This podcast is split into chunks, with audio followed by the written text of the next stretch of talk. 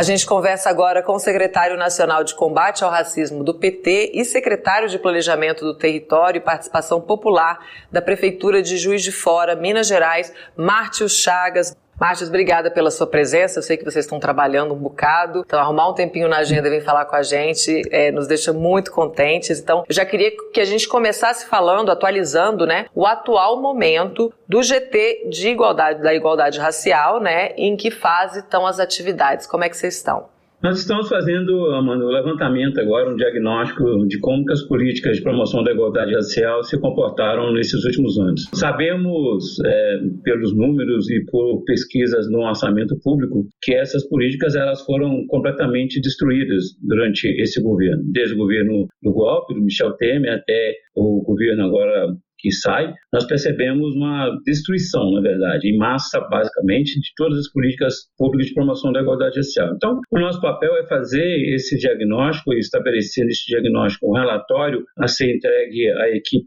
de transição, ao mesmo tempo a gente projetar algumas perspectivas de correção dos rumos e de ampliação das políticas públicas para além daquilo que a gente já tinha nos governos do presidente Lula e Dilma.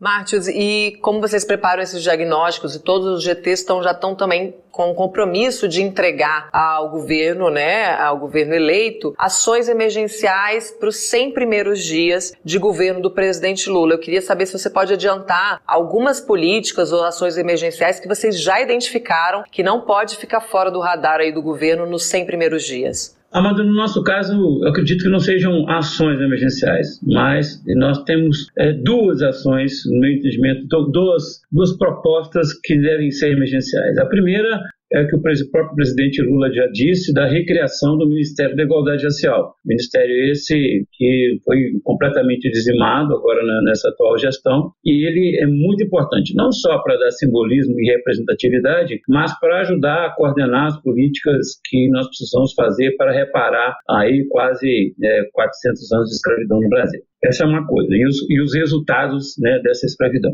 Essa é uma coisa. Mas o que, no meu entendimento, é urgente a se fazer é buscar em todos os ministérios, em todos os ministérios, não há um ministério, não há um órgão público que a gente não deva pensar nisso, que é transversalidade é colocar pessoas negras que têm capacidade de gestão, que têm capacidade técnica, que têm capacidade política de gerir esses espaços. Então, eu penso que a inovação que nós podemos ter no governo é, Lula 3.0 seria exatamente o fato de ampliarmos a presença das pessoas negras, né, que cada ministério possa ter pontos focais de implementação dessas políticas públicas.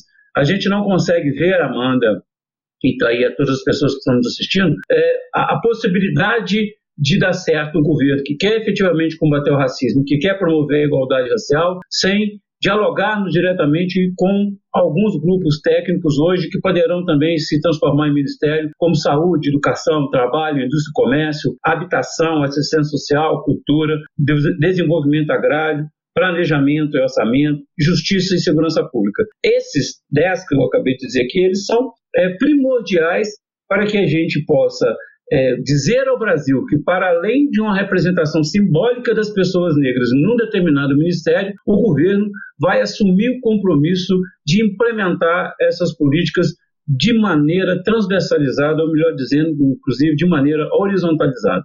Esse, esse eu penso que é o principal desafio desse nosso novo governo. Inclusive, no domingo, dia 20 de novembro, que foi dia da consciência negra, o GT da Igualdade Racial publicou uma nota pedindo né, que os demais grupos de trabalho, independentemente da área, em, tenham em vista né, a luta antirracista no momento de formalizar as sugestões para as medidas do novo governo. E aí você falando da importância dessa transversalidade, não só de pensar a luta antirracista, mas de ter pessoas negras também em todas as pastas para trabalhar justamente essa questão estrutural, né, Márcio? Eu queria que você falasse dessa, é, dessa estrutura racista que existe no Brasil e como a transversalidade ela pode começar a trazer um novo horizonte aí, nesse caso, num combate efetivo ao racismo. Olha, existe um, um, uma frase curtinha que diz o seguinte: só sabe quem sente. Nós sabemos que tem muitas pessoas é, que não negras, que são antirracistas, que estão na luta conosco, mas só sabe quem sente. Só quem sente o racismo pode falar dele, só quem sente o racismo pode buscar os medicamentos, os remédios mais adequados para combater, porque é uma doença. O racismo é uma doença. Para além de a gente falar de racismo estrutural, de racismo institucional, racismo ambiental, os vários tipos de racismo que existem, nós temos que entender que o racismo é uma doença.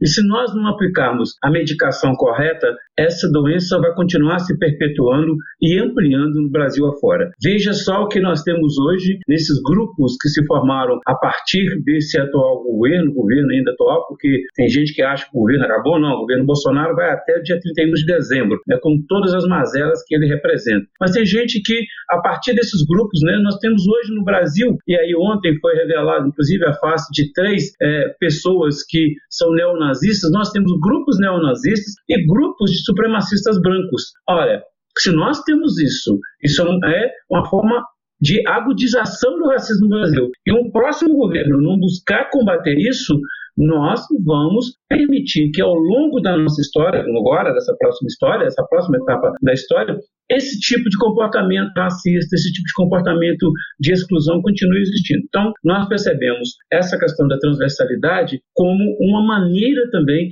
da gente combater esse tipo de situação, esse tipo de caos, na verdade, que se criou no Brasil da extrema-direita, a partir do governo de extrema-direita. E é, eu acabei não falando, mas outro, uma das questões que olhar também, dialogando com o grupo de cultura, é a retomada, é a designação da Fundação Cultural Palmares, que foi intoxicada pelo racismo, né? o produto mais bem acabado do racismo, eu costumo dizer, é quando a pessoa, ou no caso a instituição, renega a si próprio. Né? Quando um homem negro, uma mulher negra, ela, ela renega a si próprio, renega a sua herança, renega a sua raça, é, esse é o produto mais bem acabado do racismo. Então nós vamos precisar de fazer isso. Para isso, Amanda, nós vamos ter que contar muito com as pessoas né, que estão aí hoje na alta cúpula é, dialogando a formação do governo. Né?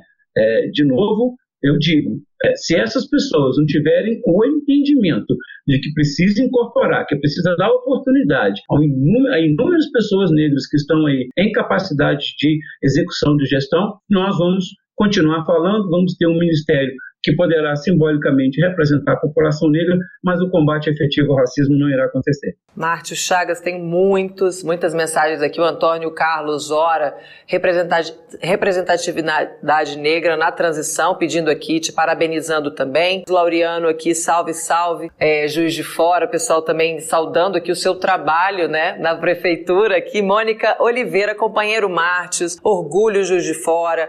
Cláudio Laureano também aqui. A Renê Oliveira Costa, né, é, pede também respeito, igualdade, também essa transversalidade. É, Cadê Patrícia Cristóvão, também de Juiz de Fora, te mandando aqui saudações e dizendo excelente escolha do governo federal. Muito bom. Aqui tem uma pessoa que é um DAICEPOP, eu acho que é da, da sua secretaria, não é isso? É a sigla?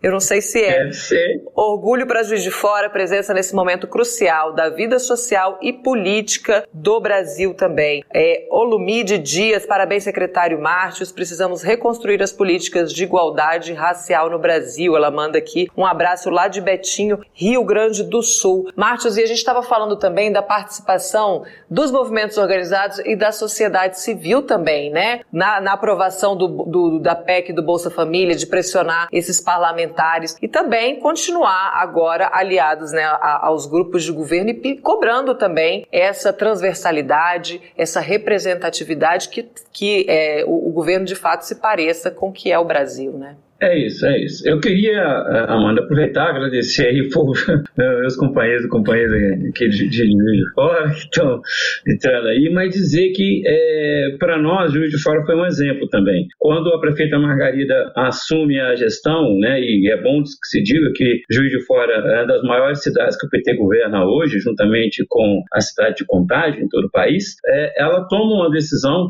que é da criação da paridade entre homens e mulheres. Então, a nossa gestão, hoje, eu acredito que tem mais mulheres do que homens e tem pessoas negras, no plural. E essa oportunidade dada pela Margarida, e uma pessoa como eu, que é, formei na Universidade de Juiz de Fora, fiz movimento estudantil, passei por uma uma série de, de, de histórias, fui da CPI, no governo federal, mas quando a Margarida chama pessoas como eu, Giane, Fabiola Paulinho, que são as pessoas negras que estão no governo, ela fala assim, olha, é, a você está sendo dada a, essa oportunidade não só de representar a população negra, mas demonstrar que as pessoas negras também, desculpa um pouco de autoelogio, mas também têm a capacidade de fazer gestão pública.